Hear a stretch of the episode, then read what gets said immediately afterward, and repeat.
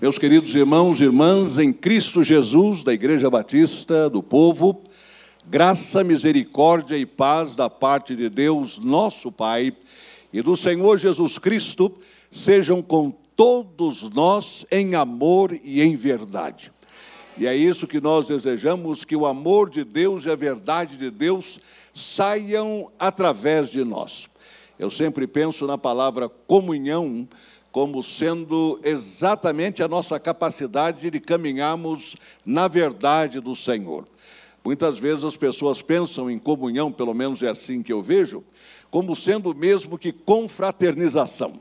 Eu creio que não. Eu entendo que a confraternização, ela envolve os comes e bebes, as alegrias, as histórias, os abraços, mas a comunhão acontece conforme lemos em 1 de João, no capítulo número 1.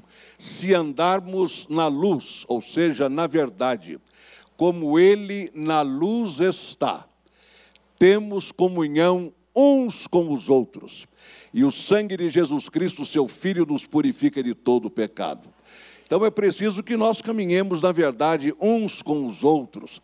Podemos dar as mãos, podemos nos abraçar, podemos estimular-nos uns aos outros às boas obras, mas a nossa comunhão é no andar na verdade de Jesus.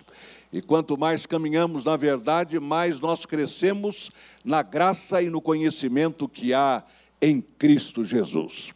Pastor Almeida, muito agradecido pela gentileza do convite para estar aqui, juntamente com o Dione, participando deste evento, deste congresso, vivendo os desafios da atualidade, que é trazido aos irmãos e a todo o povo de Deus ah, pelo Ministério Viver Bem. Isto faz muito bem a todos nós, sabedores de que somos todos servos do Senhor, e hoje, que é o Dia Internacional do Idoso, estamos encerrando este congresso.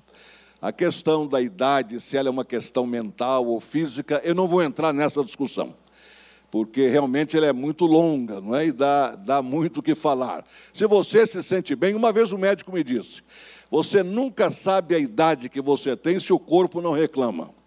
Então, se o corpo não reclama, muito bem. E você sente que tem 18, vá em frente. Tem 35, vá em frente. Tem 100, vá em frente. Há dois ou três anos, não, mais do que isso, sete anos na realidade, eu estava ah, com a minha esposa residindo nos Estados Unidos e a igreja de que fazíamos parte trouxe como preletor um dos poucos sobreviventes do ataque japonês à ilha de Pearl Harbor, lá no Havaí. Ele estava com 104 anos naquela oportunidade. E com muita gentileza e muita tranquilidade, ao mesmo tempo com muito entusiasmo, ele falou aos homens da igreja naquela manhã. E ele disse: Gente, eu inicialmente peço desculpas por todos estes aparelhos que eu estou usando aqui no ouvido. Acontece que eu perdi a minha audição nos primeiros 100 anos de vida. Agora, então, eu tenho que lidar com este assunto aqui. Mas ele ensinou para nós, e eu aprendi dele uma frase, que até hoje eu tenho usado particularmente no encerramento das atividades dominicais da nossa Igreja da Liberdade aos domingos. E a frase é esta: seja uma testemunha de tempo integral. Seja uma testemunha de Jesus de tempo integral. Onde quer que você vá, você está indo como testemunha de Jesus. Ele disse: Eu vou a um supermercado, por exemplo, eu não vou fazer compra, não. Eu vou como testemunha de Jesus. E aproveito, estou ali compro alguma coisa para casa. Se eu vou à farmácia, eu não vou comprar remédio. Eu entro lá como testemunha de Jesus e aproveito que eu estou lá e compro alguns medicamentos. Mas eu sempre sou uma testemunha de tempo integral. Ele nos ensinou isto. Eu apreendi esta frase, aprendi esta frase e passei a usá-la desde então. Que cada um de nós seja uma testemunha de tempo integral, independentemente da idade, independentemente da nossa condição física, mas onde quer que estejamos, ali vai estar uma testemunha do Senhor Jesus. É, pois, com muita alegria que a Dione e eu estamos com os irmãos, trazemos o grande abraço da Igreja Batista da Liberdade aqui na cidade de São Paulo. Eu estou vendo daqui duas ovelhas minhas, um casal diaconal, Daniel e Miriam Pereira. Queiram ficar em pé, por favor? Isso, é muito bom ver vocês aqui participando deste culto nesta noite. Não sei se há outros irmãos da liberdade, nós estamos no culto exatamente neste momento, mas é muito bom estar com os irmãos aqui nesta ocasião. E saber que estamos trabalhando com o Viver Bem, a fim de ressaltarmos o ministério daqueles que, estando na terceira idade, nem por isso deixam de ser ministros e ministras do Senhor porque tem o ministério dado a cada um de nós como crentes em Cristo. O apóstolo Pedro diz na sua primeira carta, no capítulo número 2, que nós somos a geração eleita, nós somos o sacerdócio real, nós somos o povo adquirido. Então você, meu irmão, você, minha irmã, é um sacerdote, uma sacerdotisa real, independentemente da idade independentemente da condição intelectual, acadêmica, tudo isto fica sujeito a um fato maior. Nós somos testemunhas do Senhor Jesus, sacerdotes, sacerdotisas do Senhor Jesus. E então, nesta ocasião, quando estamos falando sobre os desafios da atualidade, estamos pensando nos desafios das gerações, eh, na família, o seu idoso, pelo menos, é o tema para este momento. Que nós aceitemos o que Deus tem para cada um de nós. Em qualquer época da vida, nós somos sempre servos obedientes ao Senhor Jesus. E que Deus abençoe os irmãos. Deus abençoe o pastor Jonas e a sua família e toda a membresia desta igreja pastor Almeida, junto ao seu ministério, cada colega que está aqui trabalhando. Muito obrigado pelo carinho, pelo respeito, pelo amor que a Dione e eu temos sentido desde que chegamos aqui. O mês de setembro, vindo ontem, foi muito especial para nós, porque nós celebramos as nossas bodas de ouro, e em fevereiro deste ano de 2023, eu celebrei o meu jubileu de ouro ministerial. Então, tudo isso compactado num ano só. E pela graça de Deus, 50 anos depois, nós estamos aqui. Eu digo a vocês uma coisa: Moisés estava certo quando ele disse no Salmo 90, versículo 10: E nós voamos. Quando a gente diz, ou quando eu digo, eu creio que faz um ou dois anos, talvez lá se vão 20 anos, né? Porque a gente pensa que foi ontem, mas não foi ontem.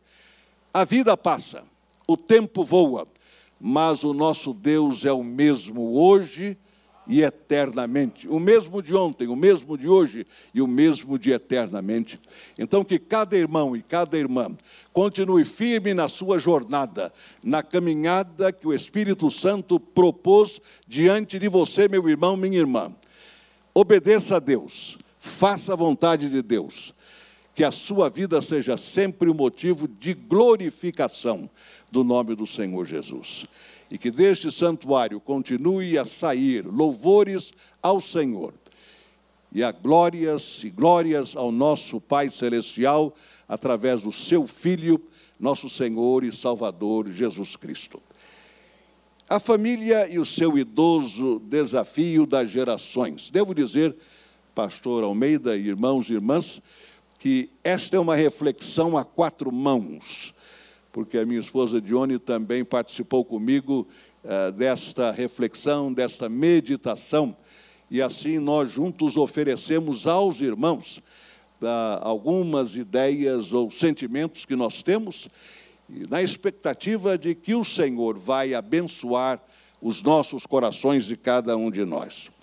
Quando a gente pensa, e em termos agora preliminares, no ontem, no passado, eu sempre vejo que a família tem representado o esteio da sociedade e da igreja. Sabemos que o casamento foi a primeira instituição de que nos fala a palavra de Deus. Quando Deus separou homem e mulher, para que os dois fossem uma só carne. E a partir dos dois, então toda a sociedade vem se tornando mais sólida, mais firme, na medida em que essa sociedade também observa os ditames da palavra de Deus. Quando nós vamos contra a palavra de Deus, quando nós não levamos em conta a palavra de Deus, dias sombrios e difíceis estão à frente para a família. Em termos de família nuclear, por exemplo, ou pontual, a minha família, a sua família, a mesma coisa acontece. Se a palavra de Deus, se a Bíblia Sagrada não é o fundamento, a base, nós estaremos semelhantes àquele homem insensato que edificou a sua casa sobre a areia. E quando vieram as tempestades, correram os rios e os vendavais bateram, ela não suportou, ela não se sustentou. Mas quando nós edificamos a nossa casa, a nossa família, começando com a sua célula máter, o casamento, sobre a palavra de Deus, é o próprio Senhor Jesus que diz que nós somos semelhantes ao homem prudente, que edificou a sua casa sobre a rocha. E a despeito das tempestades, dos vendavais, dos rios, de tudo aquilo que vem contra a casa, ela permanece firme, porque está edificada sobre a rocha. A nossa oração é que cada irmão e cada irmã tenha a sua família, o seu casamento edificado sobre a palavra de Deus. Porque luz para o nosso caminho ela é. Ela também é lâmpada para os nossos pés e nossas caminhadas, também é. É sobre ela que nós somos edificados a palavra de Deus. Então, quando pensamos na família, eu penso no background ou em todo o contexto a partir do qual os nossos relacionamentos familiares, interfamiliares, intrafamiliares são desenvolvidos. Ao longo do meu ministério, tenho observado tanta tristeza em tantas famílias. E muitas vezes verdadeiras tragédias que a gente até pode pressentir no ar. Lembro-me de uma ocasião em que a Dione e eu estávamos participando de um jantar de ação de graças nos Estados Unidos. Aquela época, no seminário em que nós estudávamos, muitas famílias da cidade convidavam estudantes para o dia de ação de graças. E nós fomos a uma família, uma família evangélica, uma família que nos recebeu de uma maneira incrível, uma família muito elegante, com alto nível de etiqueta social. Incrível. E eu saí de lá, como ela também, muito impressionados pela educação da família, pela gentileza da família. Mas uma coisa me impressionou além disso. Era uma espécie de frieza entre eles todos muito educados, todos muito gentis. Mas eu percebi isso no ar. E eu não pude entender, não, não deu para compreender de onde aquilo estava vindo. Era muita etiqueta, muita gentileza, muito elogio. Nada de errado, nem com a etiqueta, nem com a gentileza, nem com os elogios. Mas era alguma coisa que me soava um pouco artificial. Mamãe, a senhora está linda demais. Papai, este terno é para se encontrar com o presidente da República, coisa assim dessa natureza. Duas semanas depois, eu abro o jornal da cidade de manhã, e isto numa época em que os jornais estavam sendo ainda colocados no prelo e a gente lia jornal, era assinante de jornal. Para minha surpresa, triste, eu vejo a fotografia daquele chefe de família e a informação de que ele cometera o suicídio na noite anterior. E naquele momento que eu li a notícia, primeiro, eu não pude crer. Segundo, toda aquela preocupação que havia no meu coração quanto ao clima que estava naquele jantar, a despeito de toda a etiqueta, aquilo como que se materializou em mim. Ali havia uma família, é verdade. Generosa, é verdade. Bondosa, é verdade. Educada, é verdade. Mas o que mais havia? O que mais havia? A família é fundamental na nossa vida. Certa ocasião, dia 23 de dezembro de um ano, eu estava aconselhando um jovem. Eu disse a ele: Olha, eu espero que você tenha um grande Natal. Amanhã, dia 24, à noite, ceia de Natal da família. Então, eu desejo a você um Natal feliz e abençoado. E ele crente. E ele me disse: Pastor, nada disso. O Natal é o pior dia do ano para mim. Eu disse: Mas por quê? Porque eu tenho uma família que não é família. Nós somos cinco pessoas. Todos nós temos o mesmo sobrenome, mas não somos família. Somos desarticulados. Por mim, pastor, eu dormiria hoje, dia 23 de dezembro, e acordaria na manhã do dia 26, para poder passar em branco tudo isso que a minha família vai fazer. Eu não tenho família. Fiquei muito triste. Como pode um jovem dizer isto? O dia do Natal é o pior dia do ano, porque eu tenho de aguentar a minha família. E quantos há neste mundo, hoje, nesta noite do dia do Senhor, que estão assim, moram numa determinada casa, com pessoas com o mesmo sobrenome, mas não são uma família, totalmente desconexos entre si. É triste, porque a família é de fato a base através da qual nós operamos a nossa própria vida. Então, quando eu penso nos desafios da família e também do idoso e a sua família, como é que o idoso se sente numa família como estas duas que eu mencionei? Deve se sentir péssimo, porque no momento e numa fase de vida em que o apoio da família é fundamental para que a pessoa tenha todo o seu equilíbrio espiritual, emocional, até mesmo físico, e ela vai me dizer: eu não tenho uma família. Eu tenho várias pessoas que levam o meu nome e o meu sobrenome, mas nós não somos de fato uma família. Certa ocasião, fui convidado por um casal que desejava conversar a, na minha presença. Isso aconteceu. Vocês podem achar incrível, mas nós três, eu sentado aqui, ele aqui, ela aqui. Ficamos conversando durante oito horas. Oito horas consecutivas.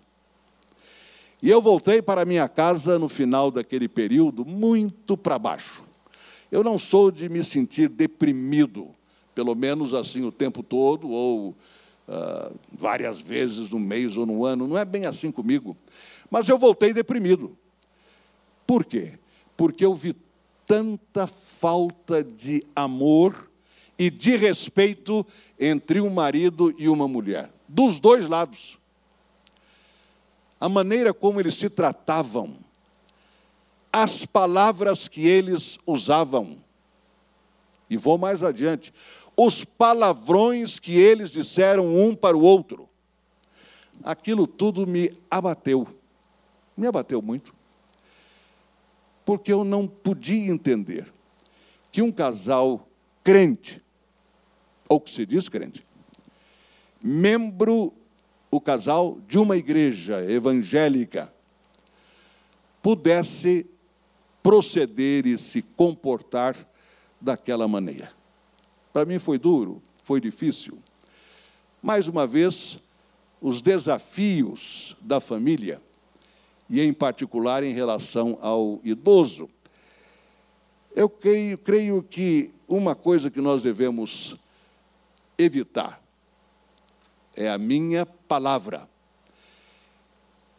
É a infantilização do idoso.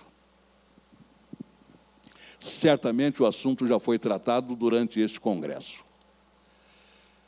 Os irmãos já perceberam que muitas vezes nós nos comunicamos com os idosos com as palavras no diminutivo? É. Uma vez eu estive num tratamento dentário com uma dentista e ela usou isto. Naturalmente, que eu devo levar em conta que ela era uma dentista para crianças. Então, era uma pediatra e dentista ao mesmo tempo. Mas o tempo todo ela usou as palavras no diminutivo. O senhor podia abrir a boquinha? O senhor pode mostrar o dentinho? Pode virar linguinha? O tempo todo, mas é assim que nós fazemos. Quantas vezes, não apenas no tratamento no diminutivo, nós estamos infantilizando o idoso diante de nós, mas até nos espantando com aquilo que não deveria nos espantar.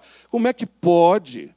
Você recitou esta poesia na igreja, tão longa, na sua idade. É como se dissesse: o que eu esperava é que você esquecesse um pedaço da poesia, ou que nem começasse a falar a poesia. Mas nós fazemos isto, irmãos, com carinho, mas não deixa de ser uma forma de tratar o idoso como se ele fosse uma criança. Estamos infantilizando aquele idoso, quando na realidade ele é um ser humano. E dentro daquela máxima que o médico me disse, se o seu corpo não está reclamando, você não tem ou não pensa que tem a idade que tem, nós quantas vezes deixamos a pessoa até meio que diminuída porque nós a tratamos como se fosse agora uma criancinha que precisa de tudo. Irmã, posso segurar a sua mão? Posso pegar a sua mãozinha? É diferente. É diferente. Cuidado com o degrauzinho. Ah, a pessoa está vendo o degrau. Ela pode não ter firmeza para descer. Ela está pedindo a mão para segurar. Mas ela está vendo. Os irmãos entenderam? Esse é um grande desafio da comunicação dentro do lar, particularmente onde há um idoso, que nem sempre é tratado com o respeito devido a alguém daquela idade, mas é tratado como se já tivesse recuado no tempo, como se fora uma criança. Então vamos, de todas as formas e por todas as maneiras, evitar o processo de infantilização do adulto. Vamos tratá-lo sempre com dignidade, para que ele se sinta digno. Eu me recordo do meu pai, que faleceu aos 98 anos de idade. Uma vez estava me visitando lá em casa. Morávamos no Rio, ele morava aqui em São Paulo com a minha mãe. Estávamos descendo depois do elevador ah, lá no térreo, três degraus para chegarmos ao nível da rua. E ele colocou a mão dele aqui. Eu não disse nada, ele colocou a mão dele aqui e fomos descendo um degrau de vez. Ele me disse: Meu filho, como é que eu podia esperar que um dia eu iria me apoiar em você? Porque, afinal de contas, como pai, eu sempre me apoiei nele. E eu percebi naquela fala do meu pai que havia uma certa tristeza de que ele tinha chegado a uma idade em que, para descer três degraus, ele precisava da mão do filho. Ele se sentia, quem sabe, embaraçado, envergonhado, acanhado, constrangido. Eu não iria dizer, pai, deixa, deixa de bobagem. Não, para ele não era uma bobagem. Porque é outra maneira de nós muitas vezes tratarmos o idoso. Isso é bobagem, deixa de coisa está tudo na sua cabeça. Não, espera um pouquinho. A pessoa não está pensando assim, ela ainda retém uma dignidade pessoal muito grande. E a não ser que esteja debaixo de uma condição física ou mental que lhe tire essa perspectiva, eh, o idoso ele se sente ainda com todo aquele orgulho pessoal, com sua autoestima. E a gente tem de fazer o máximo que pode para mantê-lo ou mantê-la assim. Então, infantilização do adulto, para mim, é um dos sérios problemas que nós enfrentamos na sociedade hoje. Queremos fazer o bem, queremos dar o nosso melhor, mas muitas vezes, sem perceber, podemos estar ferindo alguém que não precisa de ouvir nada que seja uma palavra que para ele, não para mim, mas para ele, pode estar diminuindo-o. Então nós vamos cuidar disso também. Antigamente, no passado, os nossos idosos eram a fonte de toda a informação. As suas opiniões eram sempre valorizadas, eles eram testemunhas oculares da história. Eu estou pensando num passado em que não tínhamos o que nós temos hoje como meios de comunicação e transmissão de conhecimento, como, por exemplo, o doutor Google, que virou médico de muita gente, porque a primeira coisa a fazer é procurar o doutor Google com os sintomas que está sentindo. Não vai ao médico, mas vai ao doutor Google, ah, ou recebe a bula de um remédio, vai ao doutor Google para saber se esta bula está correta, porque aí eu vou decidir se eu tomo ou não remédio. Enfim, são coisas que aí independem da idade.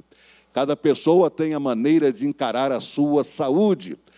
Mas antigamente eram os nossos idosos a fonte de sabedoria na família, a fonte de conhecimento na família.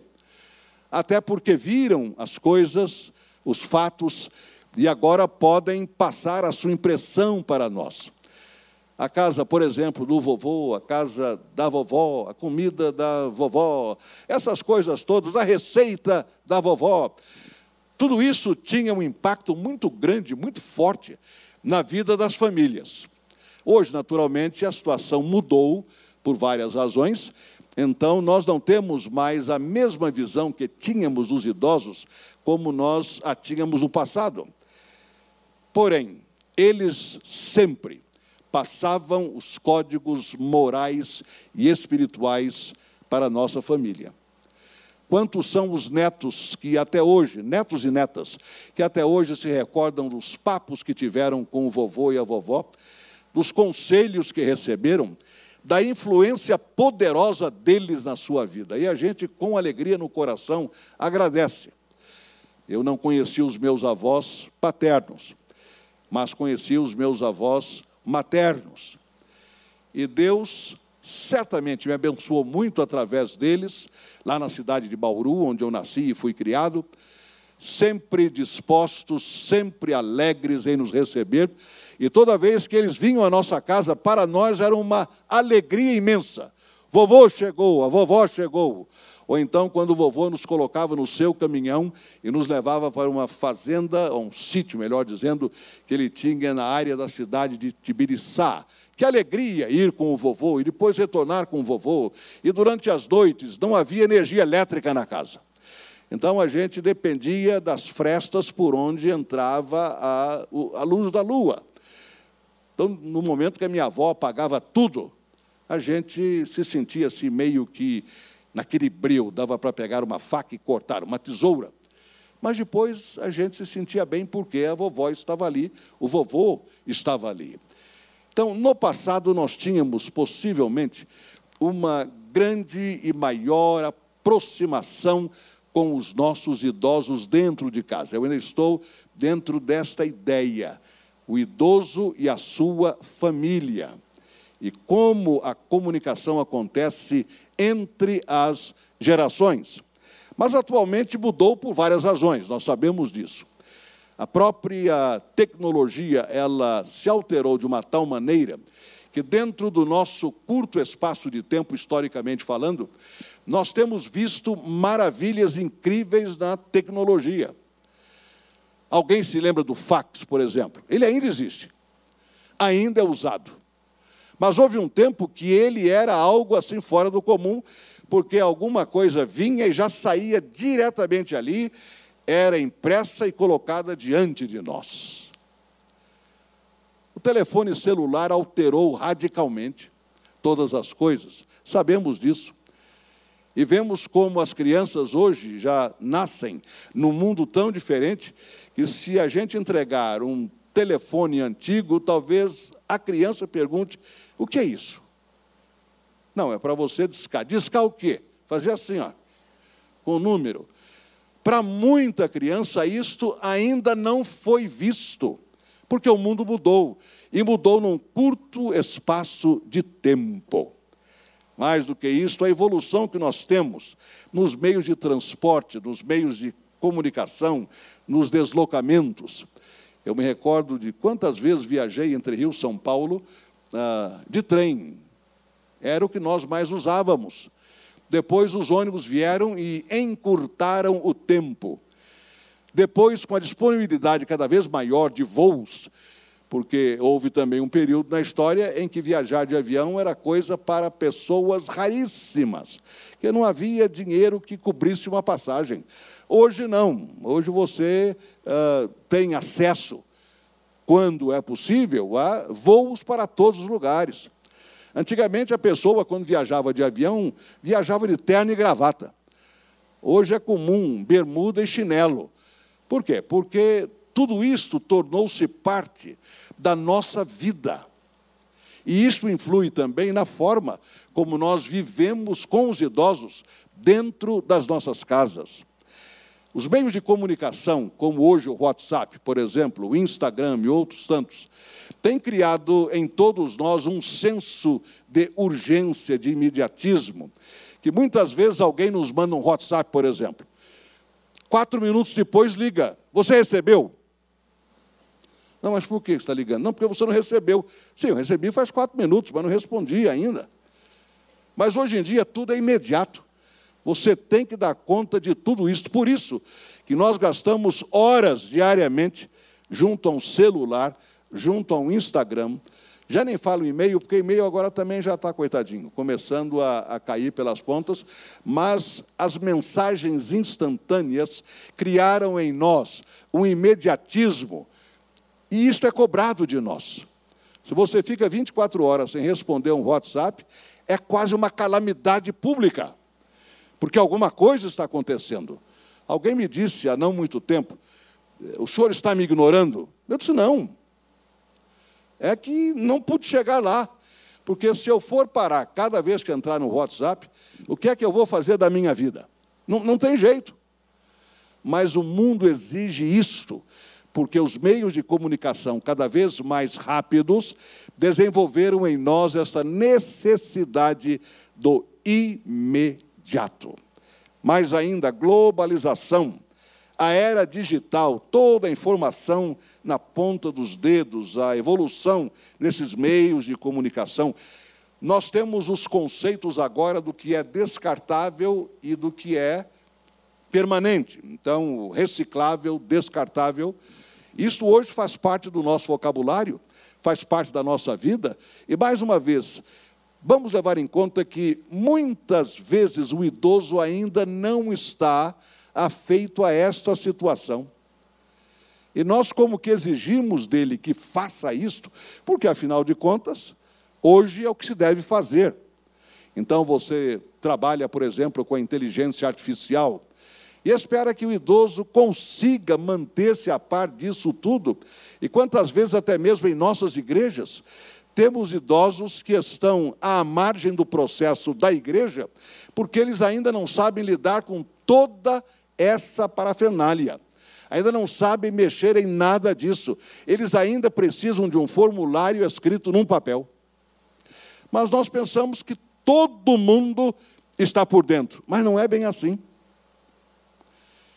Então, cuidar do idoso na família é levar em conta que ele pode fazer tudo aquilo que os membros mais jovens da família estão fazendo, porém, pode levar um pouco mais de tempo, porque eles têm de se acostumar a uma nova linguagem, a uma nova maneira de fazer as coisas, a uma nova maneira de ser. Um colega pastor disse recentemente, numa reunião de pastores, que a esposa dele havia chamado a família para o jantar. O jantar está na mesa, vamos jantar, o jantar está pronto. Aí um dos filhos, adolescente, chegou: Mamãe, não grite. Ela não tinha gritado. Ela disse: Não, eu não estou gritando. Eu estou chamando vocês para o jantar. Por que, que a senhora não mandou um WhatsApp para nós? Agora, pensa bem: estão dentro da mesma casa, dentro da mesma sala, e depois a sala de jantar, mas ele dispensou qualquer aviso da mãe, a não ser que fosse uma mensagem escrita. Estava vendo dois adolescentes lá da Igreja da Liberdade, lado a lado, olhando os seus celulares. Eu perguntei: a conversa está boa? Porque é possível que eles estivessem conversando mesmo, só os dois conversando mas sem trocar palavras. Vamos mandando mensagem para cá, mensagem para lá.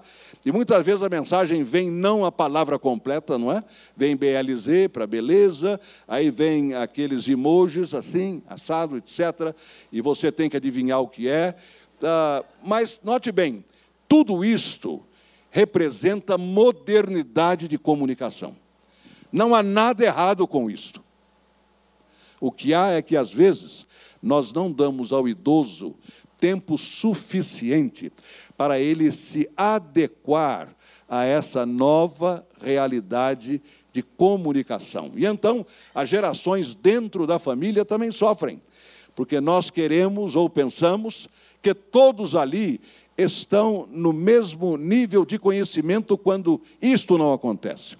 Como aqueles, por exemplo, que tem dificuldade em lidar com a Bíblia num tablet, com a Bíblia num computador, etc. Porque sentem falta da capacidade, da possibilidade de passar as páginas. Parece simples, mas que isso? Qualquer um domina isso? Qualquer um não. Nem todos dominam isto. E há preferência àqueles que querem algo escrito porque podem fazer anotação.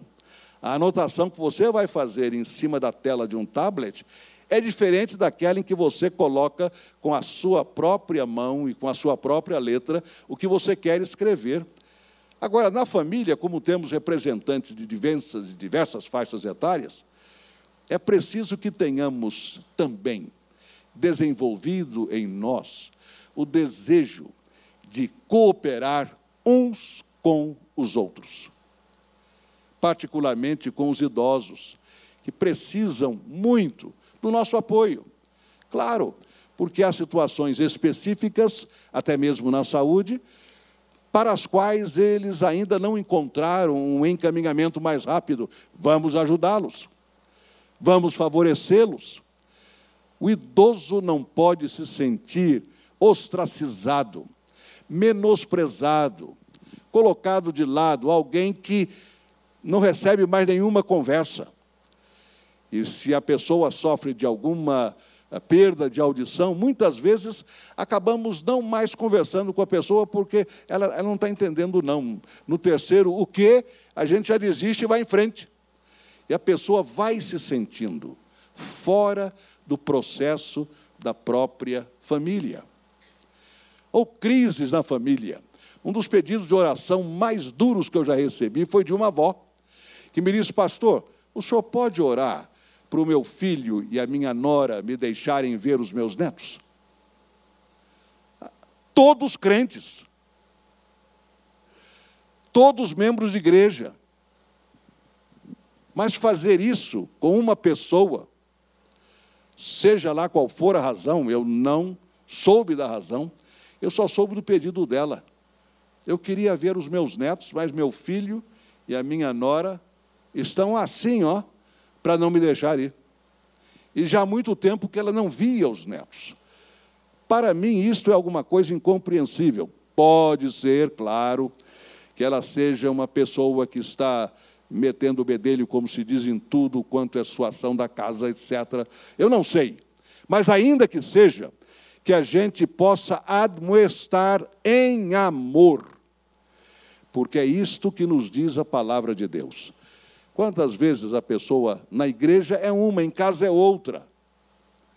Na igreja canta, abraça, manda paz um para o outro, diz eu te amo e te recebo no nome de Jesus, mas em casa não é nada disso. E o idoso sente isso, especialmente porque as suas limitações o tornam ou a tornam vulnerável para a realização de tarefas todos os dias. O idoso e a sua família essas situações dentro de casa. O Senhor é o Senhor do tempo, irmãos. E quando nós damos o devido valor, o devido espaço àquele que é idoso, a família é abençoada. Há alguns textos da palavra que eu quero deixar com os irmãos. O primeiro está no Salmo 48, versículos 12 a 14. Salmo 48, versículos 12 e 14.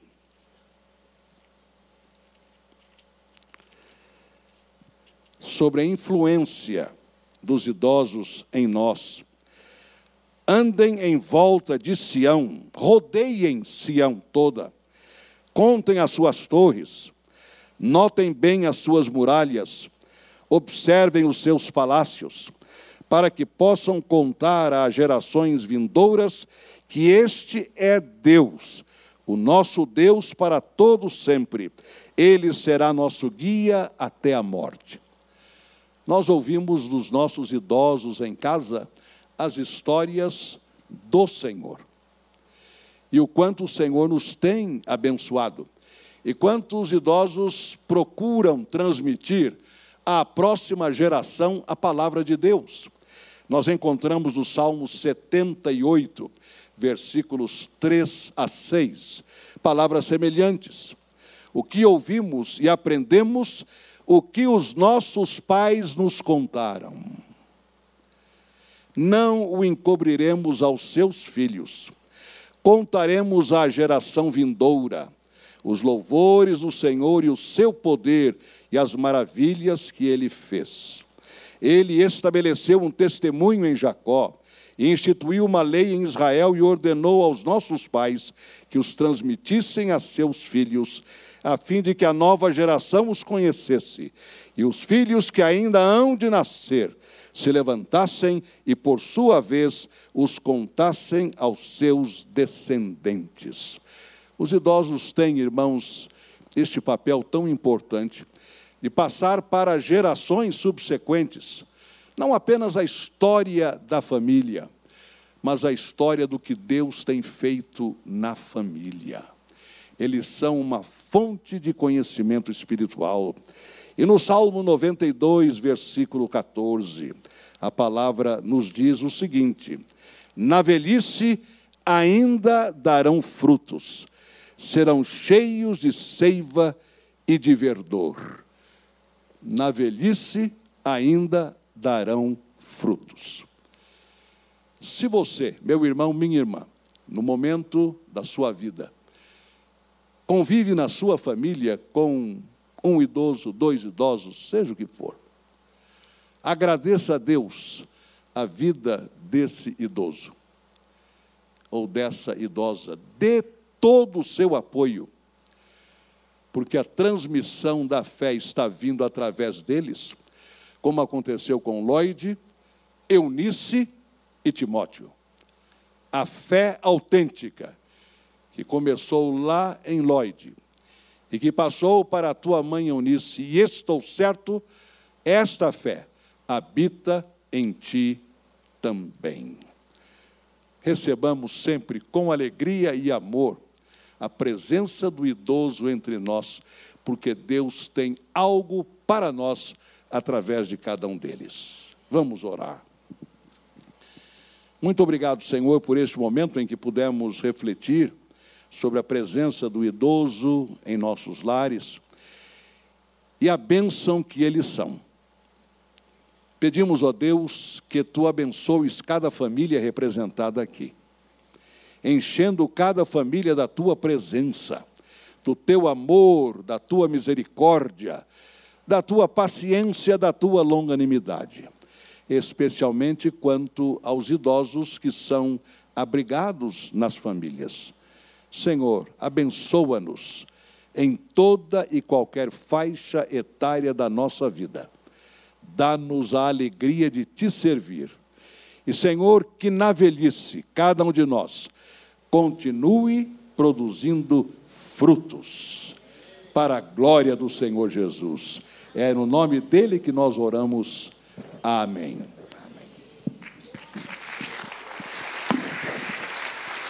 Aleluia. Glória a Deus. Glória a Deus.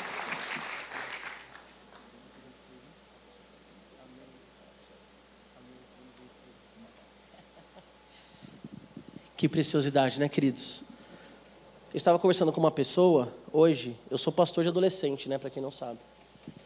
E para quem não me conhece. E eu tenho 38 anos.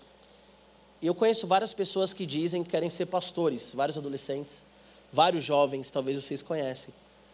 Mas que no primeiro desafio já desiste, ou que você pede algum favor, já fala assim: ah, mas eu não vou fazer, não é assim. Né? A gente vive uma geração que, que as pessoas realmente querem tudo fácil, né? E receber aqui o pastor Fausto, como eu já falei aqui ontem, o pastor Irlande, Durvalina, pessoas cheias do Espírito Santo, que estão dando frutos ainda, né? Como, como diz o texto que foi lido aqui, é muito bom. Então eu vou recomendar para cada adolescente que escutem essas mensagens, porque realmente são pessoas que se dedicam até hoje, mas pessoas também que aceitam desafios do Senhor, têm caráter, né, têm vida com Deus, e a gente vive uma geração né, da, dos 30 para baixo, ou até da minha idade, 38 para baixo, que realmente qualquer coisa já. Eu não quero mais ficar na igreja, isso não é para mim. Qualquer obstáculo já é um grande problema, porque tem tudo fácil. Então é questão aí da tecnologia mesmo. Queridos, eu quero aqui também justificar, o pastor Almeida não está aqui conosco falando, ele está presente né, em todos os cultos, inclusive, mas ele fez uma cirurgia na boca, então não não está conseguindo falar, assim, falar para estar no púlpito, né? Quem conhece sabe que ele fala bastante, mas ele está ali quietinho, né? Então está é, tá lá observando tudo, está desfrutando de tudo, glória a Deus pela vida do Senhor. Também o pastor Rafael Gadelha, ele está no estado do Amazonas pregando, por isso que ele também não está aqui. Conhecendo o pastor Rafael, com certeza ele está morrendo de saudade. Meu celular está lá embaixo carregando, deve ter uma mensagem dele assim: manda um abraço para a igreja e fala que eu estou morrendo de saudade. Toda vez que ele está ausente, ele fala isso. Eu amo a igreja, a batista do povo, estou morrendo de saudade. Fala para eles. Realmente, o pastor Rafael ama muito vocês, então por isso ele não está aqui conosco. Tá bom? Se coloque em pé em nome de Jesus. Vamos orar então para encerrar esse culto maravilhoso. Quero lembrar vocês que o pastor Fausto também estará conosco, né? Às 7h15. Nós temos alguns livros lá fora bem interessantes também, para que você adquira aí e ganhe conhecimento. Três livros da missionária Durvalina e outros dois livros muito bons, um sobre a carta de Paulo aos Filipenses, Paulo preso e falando de alegria e falando de contentamento, e um outro livro muito bom que fala também sobre envelhecer de forma saudável. Eu, eu gosto muito de livro, eu amo livro, né? E eu olhei a parte de trás do livro e estava escrito assim: quando que nós temos que pensar no envelhecimento? Desde muito novo desde quando a gente tem consciência o que é envelhecimento. Então, vamos nos preparar para chegar aos 90, aos 98. A Elo falou que eu tenho que viver até 100. Então, por isso que eu estou buscando emagrecer, né? Para viver até 100. Amém. Feche seus olhos. Pai, obrigado, Deus. Obrigado por essa palavra tão preciosa. Obrigado, Senhor Jesus. Mais uma vez agradecemos pela vida do pastor Fausto, pela vida do pastor Almeida, pastor Rafael Gadeira, enfim, todos os pastores, ó Pai, que tem nos abençoado tanto hoje especificamente pelo pastor Fausto, Deus. Que essa palavra realmente, Senhor, venha frutificar no nosso coração. Deus, nós queremos pensar na terceira idade como algo, como algo bom, algo gostoso. Estamos, ó Deus, nos preparando para isso, Senhor. Mas nós não queremos nos esquecer dos idosos que fazem parte da nossa igreja, que fazem parte da nossa família. Senhor, nos dá um olhar, um olhar realmente de amor, de graça e gratidão. Senhor, nos perdoe, porque muitas vezes nós tratamos sim o idoso como, como uma criança. Nos perdoe, Senhor, porque muitas vezes nós olhamos para o idoso e achamos chato o que ele está falando, achamos que está cobrando e falamos que não é mais a época deles e que eles não sabem o que estão falando. Nos perdoe por isso, Senhor.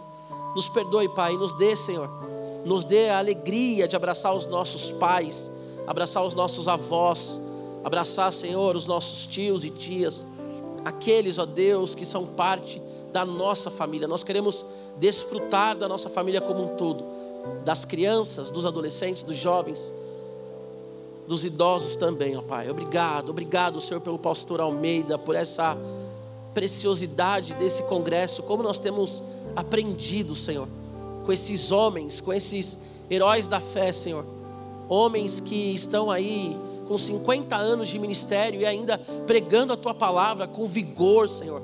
Pregando a tua palavra com alegria, com obediência, como talvez a primeira vez que pregaram. É, é um exemplo para nós, ó Pai.